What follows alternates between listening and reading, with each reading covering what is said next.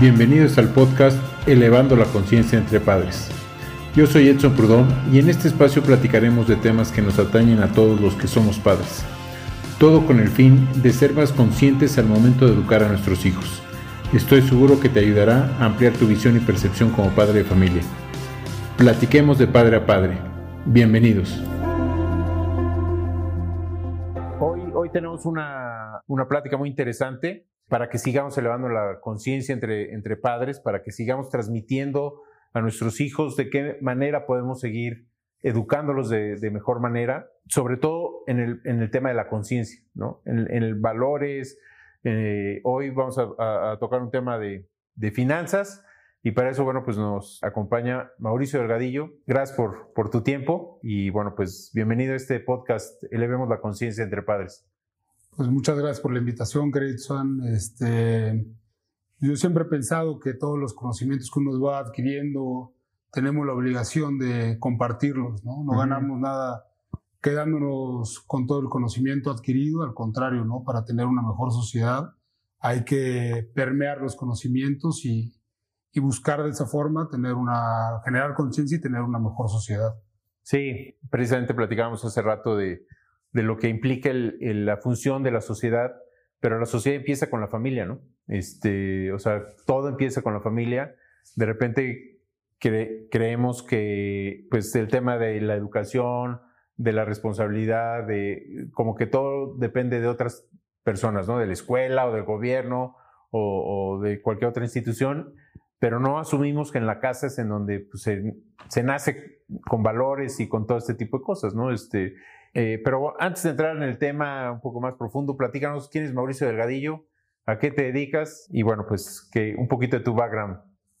Pues, qué buena pregunta, ¿no? Este, tengo 44 años, tengo más de 20 años de experiencia en el sector financiero, he tenido la oportunidad de trabajar en el sector público y en el sector privado y dentro de la industria financiera todos estos 20 años he estado eh, nueve años en banca privada, nueve años estuve como funcionario público en la parte comercial, como responsable de, de la dirección comercial de la de Afore Pensionista, que es la única Afore pública, y los últimos tres años llevo en el sector asegurador. ¿no? Entonces, pues muy contento porque afortunadamente le he dirigido una carrera este, con mucha continuidad y hoy con la oportunidad de transmitir justo lo que te decía, estos conocimientos con prospectos o clientes y poderlos asesorar, ya sea en la parte de sus activos financieros, en la parte de su retiro o en la parte de su previsión. ¿no? Pues muy afortunado, ¿no? Porque la vida me ha, me ha, sido buena conmigo, afortunadamente. Y tú con ella, ¿no? O sea, yo, yo con ella también. Yo, yo, creo que tratar, o sea, que, la, que digamos que la vida nos ha tratado bien es porque también nosotros como que hemos tratado bien a la vida en cierta manera, ¿no?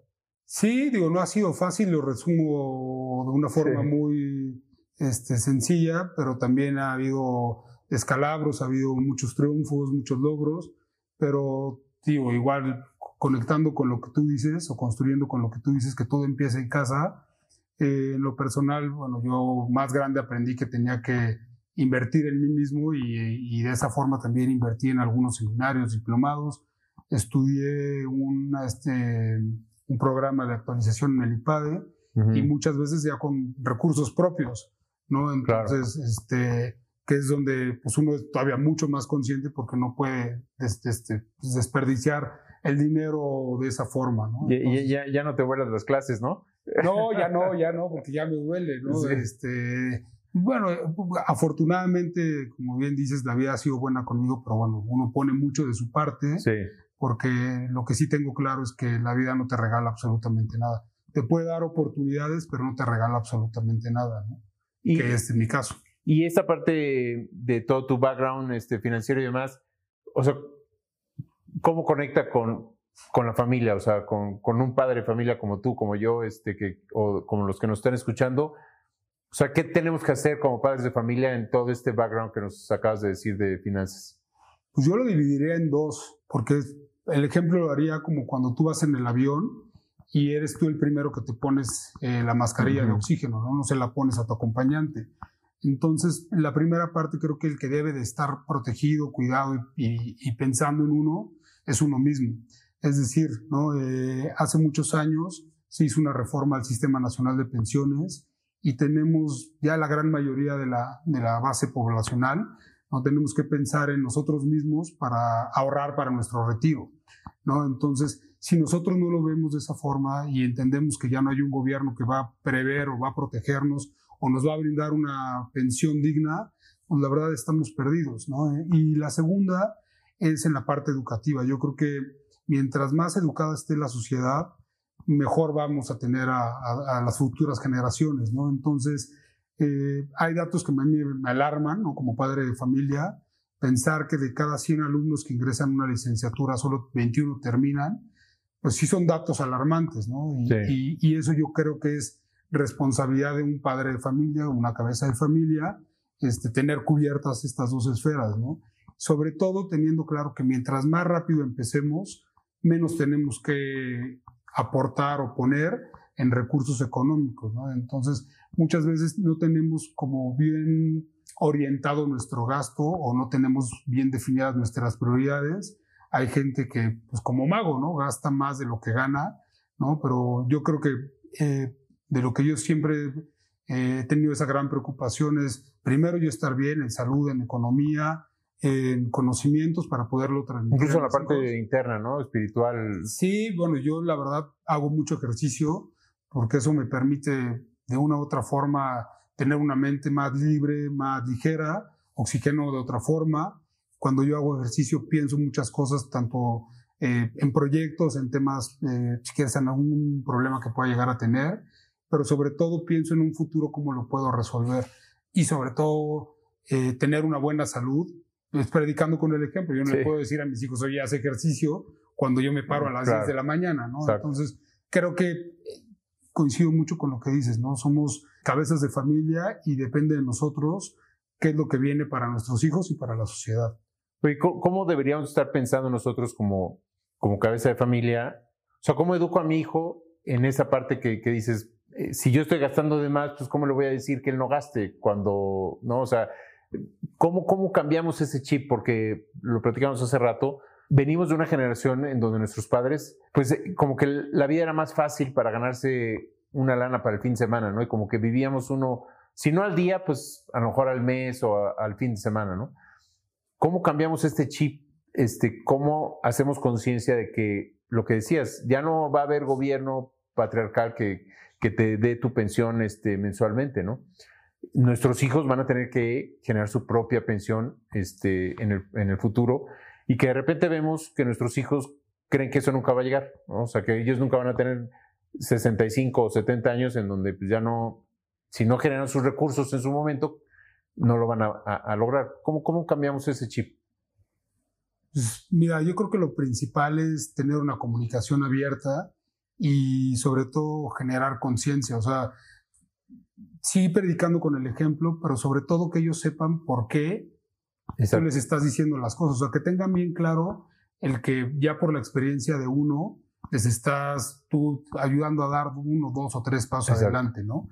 Eh, otra sería eh, darle valor a las cosas, ¿no? Porque desafortunadamente somos muy protectores como padres. A veces tenemos la oportunidad de brindarles cosas que nosotros no tuvimos y se las damos de una forma muy, fácil. muy fácil, ¿no? Sí. Entonces, yo creo que desde pequeñas actividades que vayan ligadas a un ingreso, por ejemplo, eh, si en tu casa tienes un perro y, le das una responsabilidad a tu hijo de que lo saque, que lo limpie, que lo bañe. Que lo eduque. Y, que se gane su domingo cumpliendo ciertas actividades. Y el tema del retiro, yo creo que lo, lo que es muy claro decirle a los hijos que nosotros no les vamos a hacer una carga para ellos, pero ellos no tienen que ser tampoco para su siguiente generación. Es decir, yo lo quiero y a mí de repente es una plática que tengo con mis hijas, ¿no? Que me dicen, ah, yo cuando sea rica te voy a mantener. Y yo les digo, no, no, no gracias, es mi responsabilidad. Eh, a mí me gustaría que tú lo que tú generes sea para tus proyectos y si te quieres ir a estudiar fuera de México, pagar una maestría aquí o poner un negocio, lo que, lo que tú quieras hacer, pero que yo no sea una carga para ti, porque, porque lo más importante es que yo no quiero que tú seas esa carga para tus hijos o para mis nietos. ¿no? Exacto. Y bueno, hoy afortunadamente en México tenemos instituciones como el Museo de del Banco de México, el MIDE, donde pues de una forma muy amigable y muy lúdica, tú puedes llevar a tus hijos a que se vayan poco a poco eh, involucrando. involucrando. Y de hecho ya hay hasta cuentas bancarias donde tú les puedes eh, depositar a tus hijos ciertas cantidades y ellos ya vayan haciendo ahí, digamos, una especie de ahorro. Este, y bueno, ya nos podríamos meter a otras, eh, digamos, a otros puntos que ya ese ahorro ya lo vuelvan ellos una inversión, ¿no? Pero bueno, que empiecen con algo Y, y, que paso a, paso a paso ellos vayan digamos, construyendo un futuro para ellos mismos. Sí, yo creo que ahí tocas el punto eh, medular del tema, es uno como papá, pues no estés a, expensas de que tus hijos te van a mantener en tu vejez, ¿no? o sea, y esa parte creo que en, eh, debemos ser muy honestos con nosotros mismos, ¿no? De ser muy sinceros, eh, decir si lo, lo estoy planeando o no lo estoy planeando, o cómo va a ser mi vejez y, ser muy abierto, ¿no? Yo creo que nunca es tarde para empezar a ahorrar. Eh, digo, por supuesto, entre más grandes, este, vamos un poco más retrasados y pesa más, pero siempre pues habrá un primer día en el que pueda yo empezar a ahorrar poco, mucho o, grandes cantidades, ¿no? Y eso transmitirlo, como bien dices, a nuestros hijos, ¿no? O a ver, en mi vejez, pues esto es lo que yo tengo más o menos pensado, planeado, y pasarles esa estafeta a ellos, decir, ustedes hagan lo mismo por ustedes, no, no con el fin de que me mantengan a mí, sino que ustedes se autocuiden cuando ustedes tengan una edad en donde pues a lo mejor ya eh, no sean lo suficientemente capaces para desarrollar ciertas funciones, ¿no? Porque tarde o temprano, y además lo platicabas hace rato también, todos seremos este, funcionalmente discapacitados. ¿no? O sea, por la propiedad. Sí, claro. ¿no? Y tú decías, bueno, yo hago ejercicio, bueno, pues haces un ejercicio que a los 60, a tus 60, pues a lo mejor ya no va a ser el mismo ritmo, ¿no? O digo, ojalá sí, pero es poco, la, probabilidad es menos, ¿no? De que tu, tus, tus piernas resistan, de que tu pulmón resista el ritmo que estás teniendo ahorita, ¿no? Financieramente hablando, exactamente es lo mismo, ¿no? O, laboralmente hablando, es exactamente lo mismo. Porque todos tenemos una curva, o sea, a final de cuentas, nuestra edad productiva va en ascendencia. Así es. Y llega un momento donde empieza a bajar.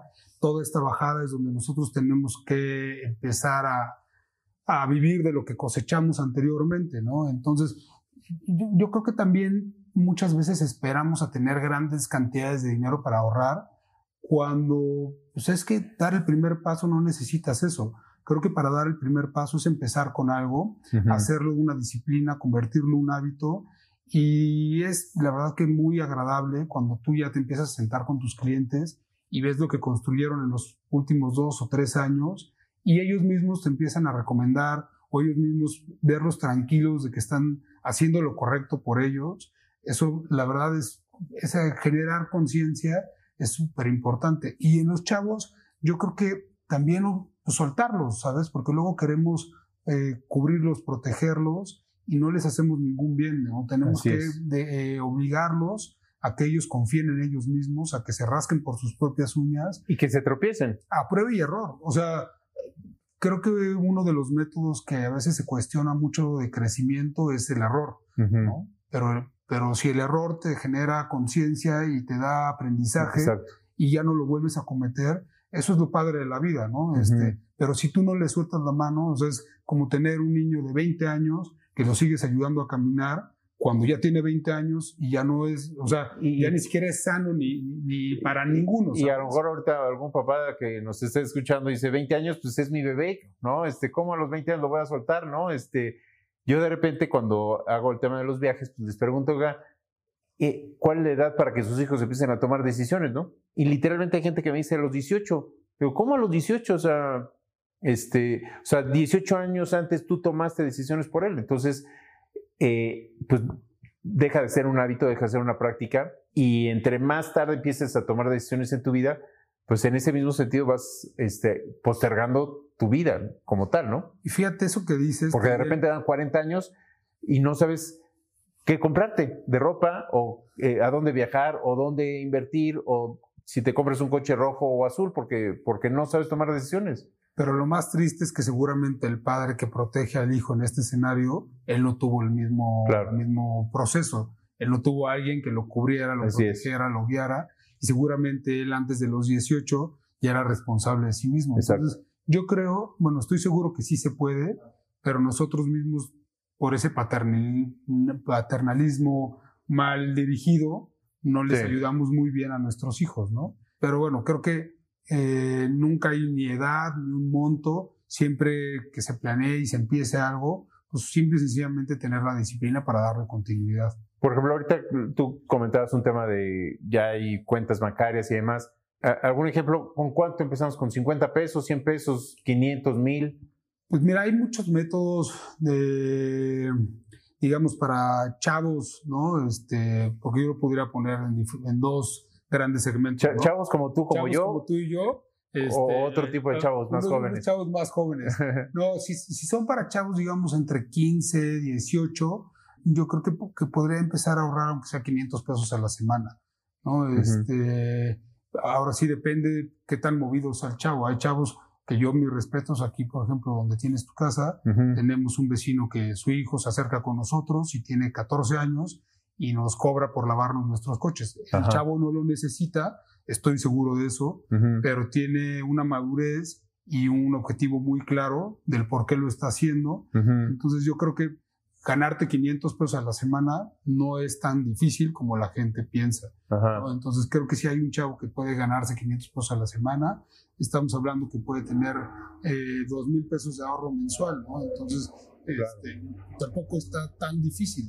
Si ya lo pones a 12 meses son 24 mil pesos. si es. que un chavo de 15 años tenga 24 mil pesos en un año, la verdad si, tú lo dices así de ahorra hoy 24 mil pesos, te va a decir no puedo y te va a poner muchos pretextos. Pero si tú le das como el camino, no que lo hagas por él, sino que le enseñes el camino de cómo llegar a sus 24. Y si quieres algo más chico, no que, no sea 24, si quieres algo hasta de 12. De 12, ¿no? Sí. Pero tener 15 mil pesos, perdón, 12, 12. 12, 15 o 24 mil pesos a los 15, 14 o 16, creo que no está nada mal, ¿no? Este, y sobre todo bueno, yo lo, lo, veo de esa forma, es más sencilla, ponerle como un objetivo, ya sea una cara o un nombre, al proyecto, ¿no? Al por qué queremos llegar a ese objetivo. Entonces, creo que, que estos chavos, porque no están activos profesionalmente, pueden generar un ingreso de diferentes formas. A lo mejor eh, una niña que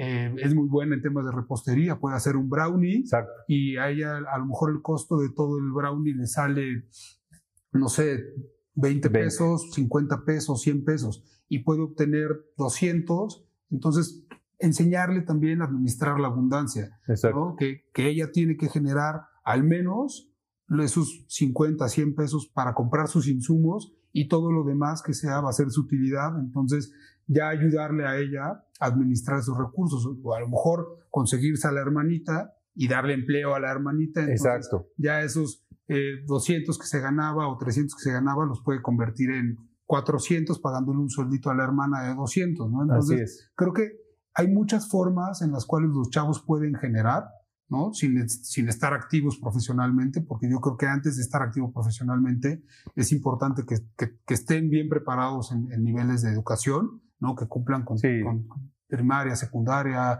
bachillerato, licenciatura. Y si me hablas de un siguiente modelo, me iría por los famosos millennials, ¿no? los chavos que están eh, ingresando al campo laboral y que viven todavía con sus padres, algunos, otros no, pero que de repente pues están ganando 15, 20, 25 mil pesos que no, no los ganaban. Exacto, sí, Entonces, sí, sí, pues, de repente para ellos, sin hijos, sin responsabilidad más que la de ellos mismos, eh, yo, creo que como padre de familia tenemos la obligación a enseñarles a dar un buen uso de lo que están ingresando, ¿no?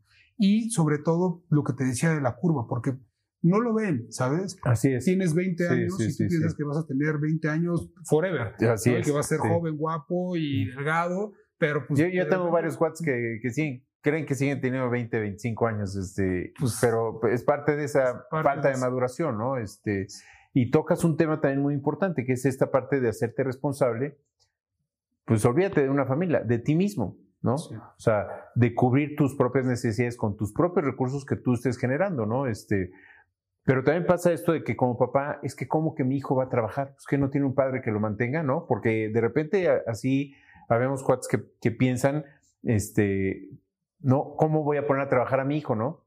cuando eh, queremos eh, precisamente, lo ven hasta como de pena, ¿no? O sea, de, cuando es totalmente lo contrario, ¿no? O sea, es formativo, este, enfrentarlo a la vida. Digo, no es que lo vayas a exponer a pedir dinero en la, en la esquina, ¿no? Sino es realmente que él se sienta productivo, que desarrolle sus habilidades, que haga algo que además, pues que le guste, ¿no? O sea, digo, eh, yo también tengo un, un, vecino, pues que todos los fines de semana pues, lava sus coches, o sea, los de todos los condominios. Entonces, pues yo creo que él sí se ha de ganar, pues, mil pesos este, el fin de semana. Este, y le ayuda a su hermana, y además lo, lo ves, pues, el chavo echado para adelante, ¿no? O sea, emocionado, este, eh, activo, ¿no? Y, y la vez que con gusto nosotros pues sí, este, le, echamos la mano, ¿no? Este, esas cosas de repente con papás no lo visualizamos, ¿no? No les transmitimos esta parte de que el trabajo es digno, que el trabajo es este, formativo, lo vemos como algo denigrante, ¿no? O sea, ¿cómo que voy a trabajar yo lavando coches, ¿no? Este, qué, qué pena. Yo honestamente no, no estoy de acuerdo porque creo que nadie es eterno. Y entonces tú no vas a poder poner en un paraguas o proteger a tu hijo toda la vida. Si tú no lo enseñas a protegerse o a hacerse responsable de él mismo, pues nunca va a poder ser, responsable ni de un perro, ni de un gato, ni de nada, ¿no? Exacto. Eh, y la otra es, justo platicábamos hace un poquito, ¿no? El tema del retiro. Lejos de que te ayuden o te den un beneficio, hacen todo lo contrario, ¿no? Te limitan, Exacto no te dan eh, la fortaleza mental para hacerte responsable de todo lo que venga. Y si tú no tienes, en este tema que platicábamos, ¿no? que aprendes a prueba y error, si tú no aprendes a solucionar tu vida Exacto. cayéndote, ¿no? cuando eres chavo, lo vas a hacer cuando seas grande y no vas a tener tolerancia a la frustración. Va, a pasar mucho trayecto de tu vida donde todo te resolvieron y cuando tú te enfrentes a la, a la vida real, Sí, sí, sí. Vas a vivir una pesadilla de vida. Sí, exacto. Sí, totalmente. De, el, el, el, tema, decía por ahí una frase, el tema no es caerte, o sea, no es el tema del caerte, sino de levantarte, ¿no? O sea, aquí el propósito es que te caes para levantarte, ¿no? no, no te caes para quedarte en el suelo el resto de tu vida, ¿no? Este, haciéndote la víctima, ¿no? Y, y eso creo que nuestras generaciones, este, aunque no compartimos mucho el tema de las edades, este, pero sí debemos ser mucho más responsables como papás. O sea, tenemos que elevar esa conciencia de decir, oye, le tengo que transmitir a mi hijo que él tiene que valerse por sí mismo desde ahorita, desde los 15, 14 años, eh, en la proporción de su edad, ¿no? Este, sobre todo en el tema de que lo que decías, no somos eternos. O sea, y yo te aseguro que ahorita, si hacemos una encuesta, ¿cuántos de nosotros tenemos un seguro de invalidez, por ejemplo? Es mínimo el porcentaje que, que, tenemos un seguro de invalidez. Cuando no tenemos nada seguro, eh, o sea, de invalidez no es que te vayas a morir, sino que ya no puedas ser productivo, ¿no? Porque tengas un accidente, ya no puedas caminar, eh, eh, no puedas ver, este, etcétera, ¿no? Pues mira, hay productos, y fíjate, si ya haces la encuesta, estaría muy interesante tener los resultados, porque serían, desafortunadamente, te lo digo porque es a lo que me dedico, no toda la gente tiene ese nivel de conciencia y en el país no tenemos una cultura ni de seguros ni de ahorro. ¿no? Este, yo te diría, hay productos que han venido en los años modificándose y cada vez se hacen mejores productos para que la gente los adquiera de una forma más fácil, pero sobre todo tengas una cobertura integral que antes no la hubieras tenido. ¿no? Te puedo practicar, eh, por ejemplo, si tú quisieras garantizar la educación de tu hijo, y acabas de ser papá o tienes hijos en, en, en edades de preescolar o de primaria, tú puedes garantizar la educación de tu hijo a nivel de licenciatura pagando hoy cuotas que como decíamos, como empiezas muy, muy temprano, en muy buen momento, tienes que aportar muy poquito. Pero fíjate lo interesante, que tú además de que estás eh, con el espíritu de que tu hijo tenga o reciba una buena educación, sobre todo tú que eres el titular o el que está otorgándole ese beneficio o buscando ese beneficio para tu hijo, tú te vas a cubrir en invalidez. Que eso es súper importante, porque tú eres el motor, tú eres la cabeza, tú eres el generador del patrimonio de tu familia. Así es. Y además te cubre a ti en un segundo momento, bueno, a tu familia en un segundo momento, si tú llegas a fallecer. El objetivo, ¿no? Yo lo pondría en, en dos caminos que van, en algún momento se pueden unir. El titular va a estar protegido en invalidez y en un segundo momento si llega a fallecer, ¿no?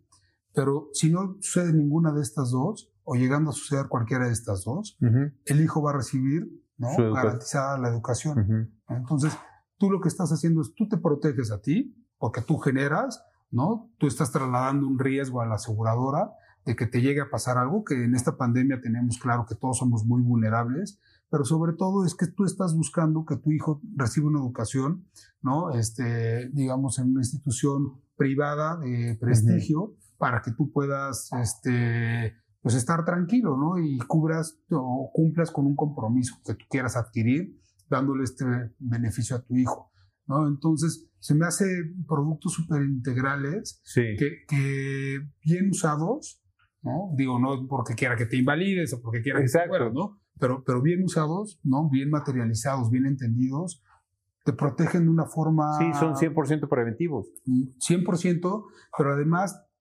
son multimetas, porque si el, el, niño decide, ¿sabes qué, papá? Yo no quiero estudiar. Sí, que, que es válido. Es válido y es decisión, porque hablamos de soltar a los niños. Exacto, sí, sí, tú tendrías que aprender a, a respetar la decisión, obviamente pensada, ¿no? consensuada y que sea una decisión madura, ¿no? Pero tú ya ahorraste esta parte. Si tu hijo te dice, oye, papá, gracias, este dinero se viene a ti. Sí. Entonces, si tú lo ves, es un negocio redondo. Totalmente, lo ideal es que estudie, ¿no?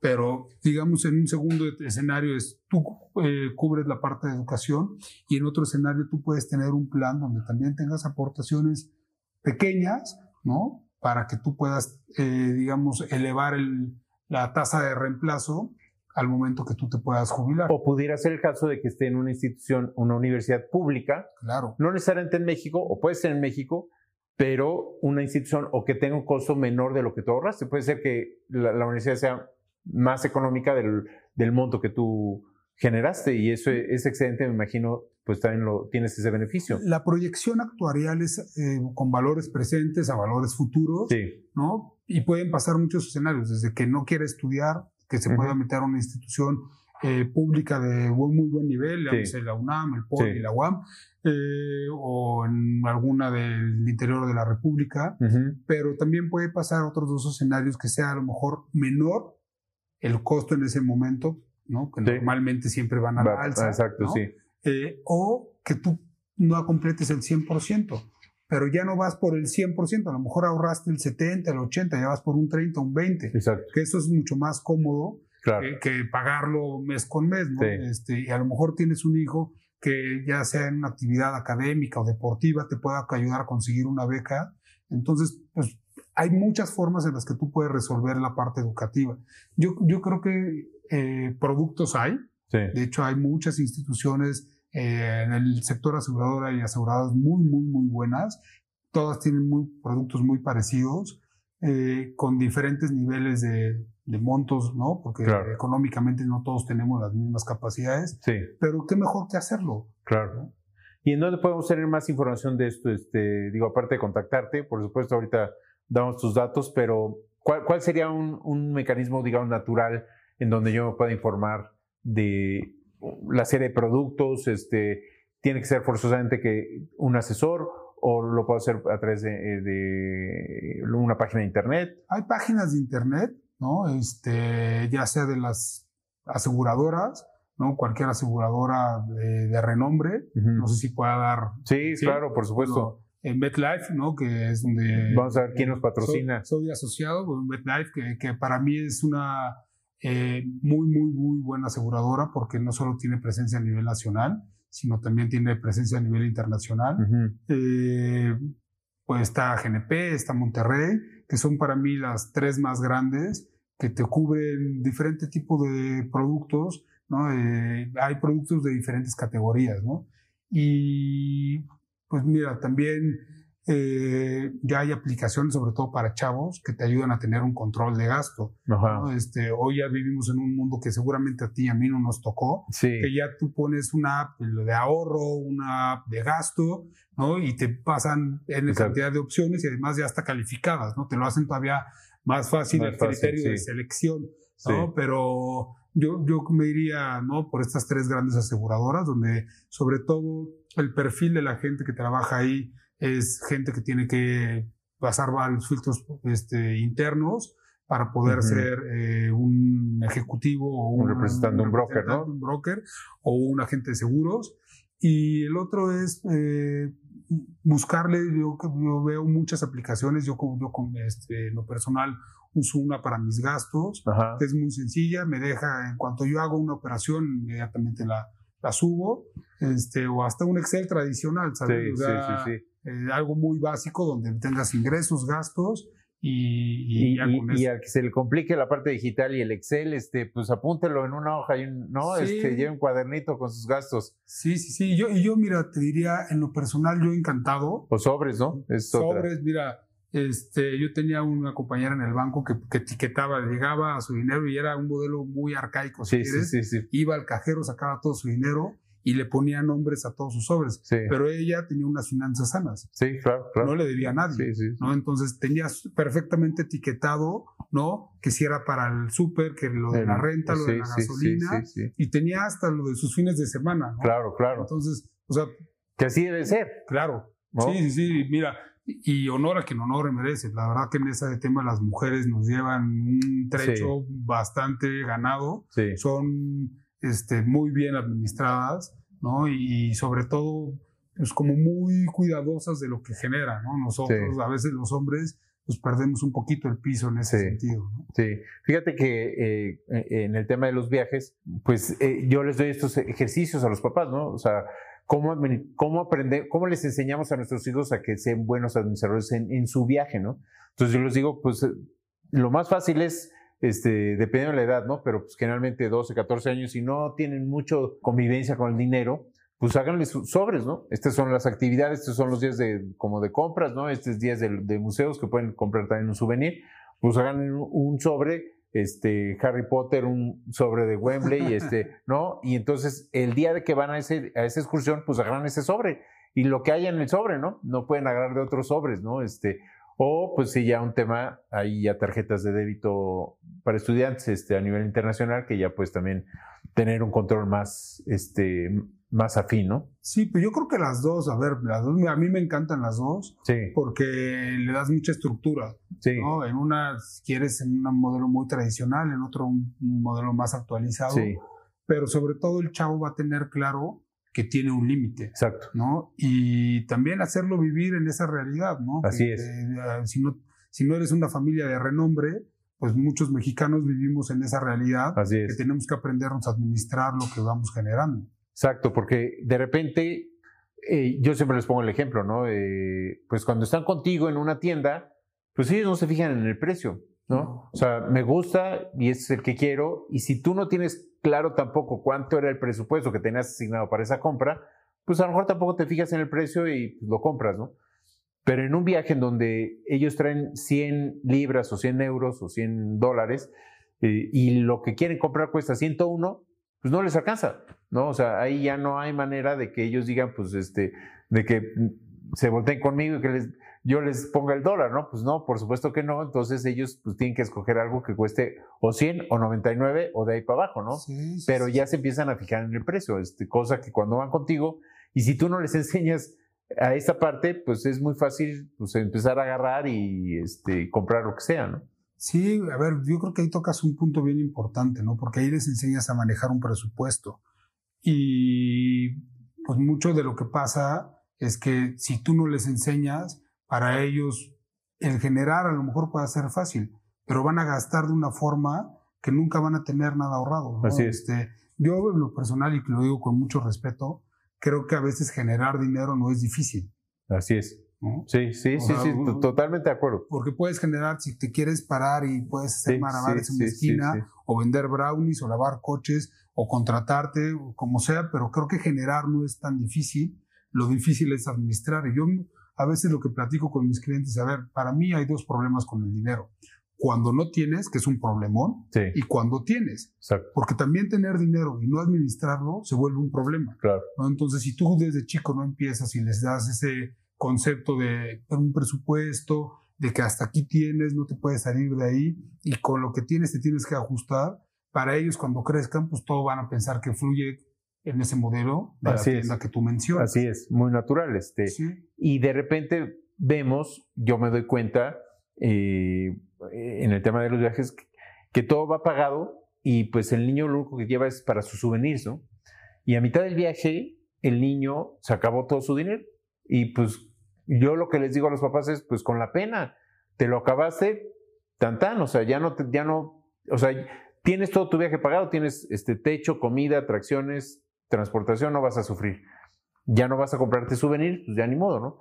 Pero cometemos el error de cómo que va a estar mi hijo sin dinero allá, entonces le vuelvo a depositar.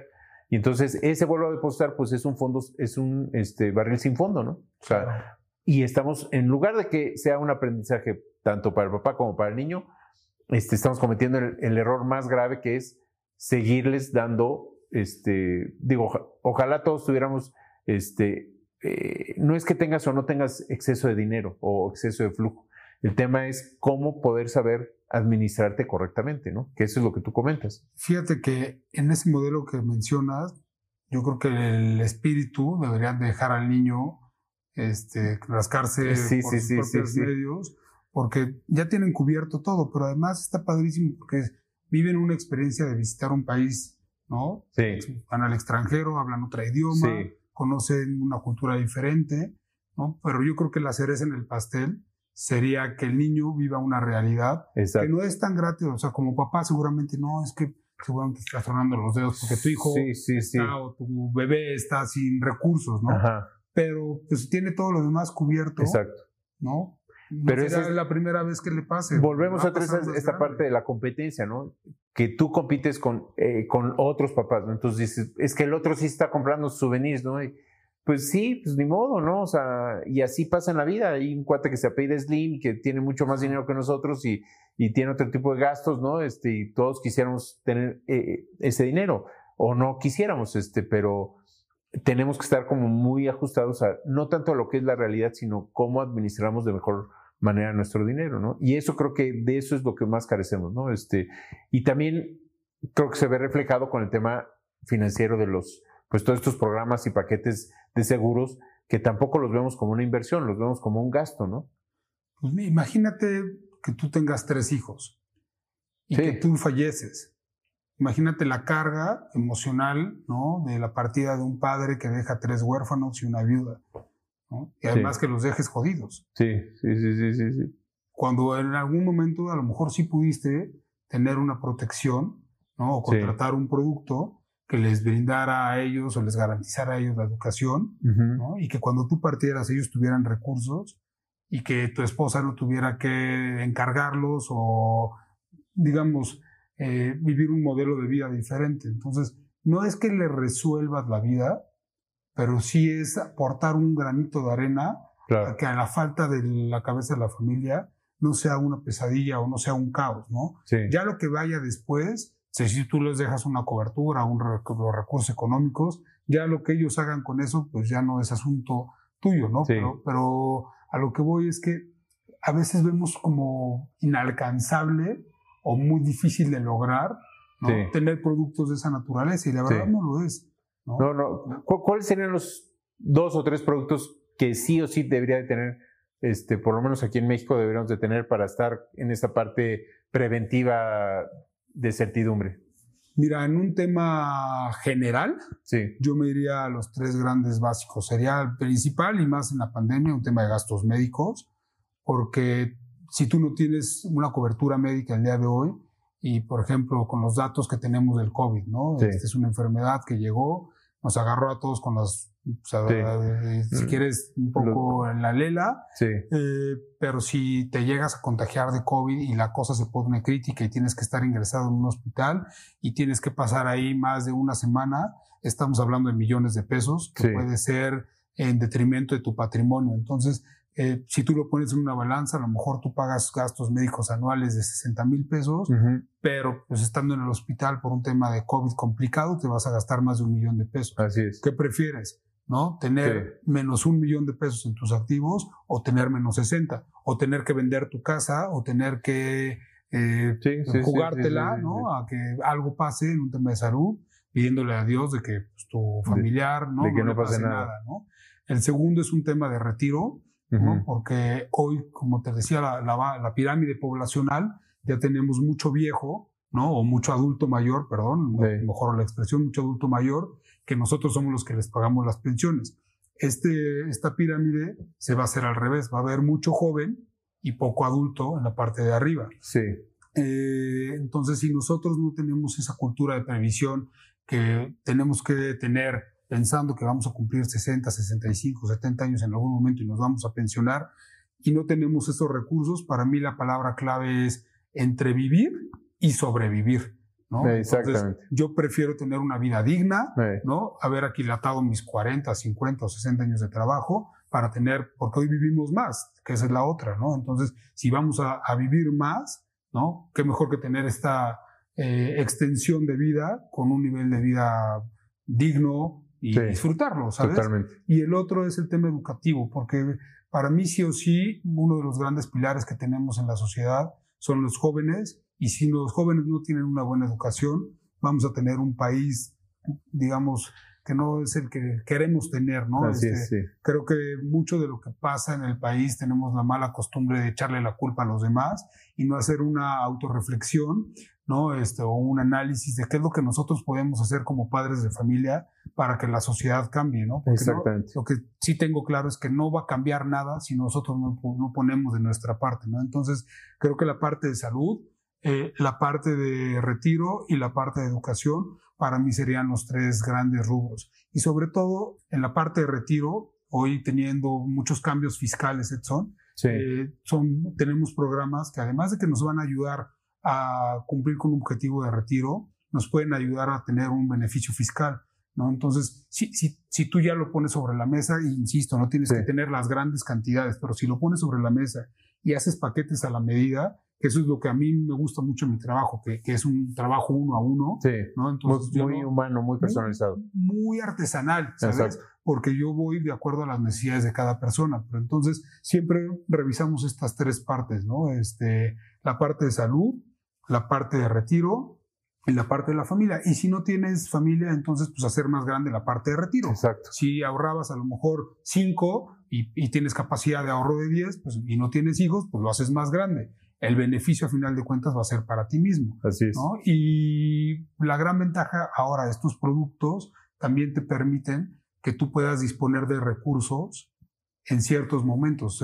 Se, llaman mini dotales que te ayudan, si tú empiezas a ahorrar a la edad cero de tu hijo, ¿no? un recién nacido, cuando llega a la primaria, secundaria, preparatoria, puedes obtener recursos de lo ahorrado. Entonces, te puedes tú eh, financiar con tus propios ahorros. ¿no? Entonces, es cuestión prácticamente de que eh, tengamos nosotros la inquietud, toquemos puertas, averigüemos, preguntemos y nos dejemos asesorar por la gente que sabe, ¿no? Sí, pues mira, creo que hemos tocado muchos temas y ahí para seguir platicando otras dos horas, este, eh, yo prefiero que continuemos la plática en otro momento y que ampliemos más estos temas, creo que son muy interesantes.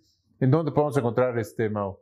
En las redes sociales. En redes sociales es donde más me muevo y a través de redes sociales ya contacto personalmente a cada, a cada persona. ¿Cuáles son tus redes sociales? para que... Eh, Balance Capital eh, y mi correo electrónico es maudelgadillo arroba balancecapital.com.mx. En cualquiera de las dos es donde estoy más activo en realidad y lo que hago es eso, eso ¿no? Este, tratar de acercarme personalmente hoy puede ser vía una comunicación vía Zoom, ¿no? vía Teams, cualquier plataforma, vía telefónica o si es el caso, este, una reunión presencial. Perfecto. Pues muchas gracias, Mau. Te agradezco mucho. Y sigamos elevando conciencia para educar de mejor manera a nuestros hijos, para que ellos hagan una mejor familia, esa familia haga una mejor sociedad y esa sociedad haga un mejor país. Muchas gracias. Gracias a ti, al contrario, un placer y muchas felicidades. Gracias a ti.